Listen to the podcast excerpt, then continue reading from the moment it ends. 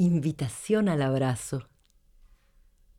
Un día alguien se olvidó una puerta abierta y me colé en la milonga. Miré, escuché, aprendí a bailar, me contaron cosas, adiviné otras. ¿Cómo contarles a los que bailaban lo que ya sabían, lo que ellos mismos estaban viviendo? Decidí hacerlos cómplices y que se vieran reflejados. Y se encontraron como en un espejo. En mis primeros años como bailarina escribía una columna mensual en la principal revista de tango de Buenos Aires. Y cada noche me abandonaba a la vivencia corporal dejando mi mente en suspenso para vibrar en el baile. Y muchas madrugadas de insomnio agotaba el resto de placer y excitación que me quedaban en el cuerpo, transformándolo en palabras, en el relato de lo que había sentido, intuido, percibido.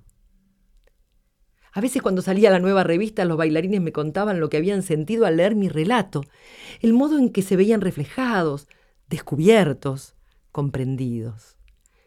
Y lo revelador fue jugar con la sintonía entre el cuerpo, la emoción y la palabra. Por eso no fue la experiencia completa del que concluye una aventura y luego la relata en un texto, sino una danza que renacía cada vez, transitando del cuerpo a la palabra y al cuerpo otra vez. Así, bailar y contar fueron para mí parte de una misma pasión, y circular por las milongas un modo de inspiración para escribir, así como escribir me regaló el placer de pertenecer más intensamente al mundo de los apasionados del tango.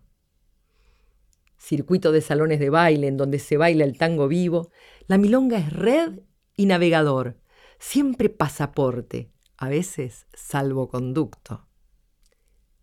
Cada hombre o mujer que baila tango, en viaje por el mundo, al acercarse a estos lugares, es recibido y reconocido como un miembro de la cofradía, ya que el tango genera vínculos basados en una pasión en común y en cada ciudad encontrará siempre una sede local del gran club.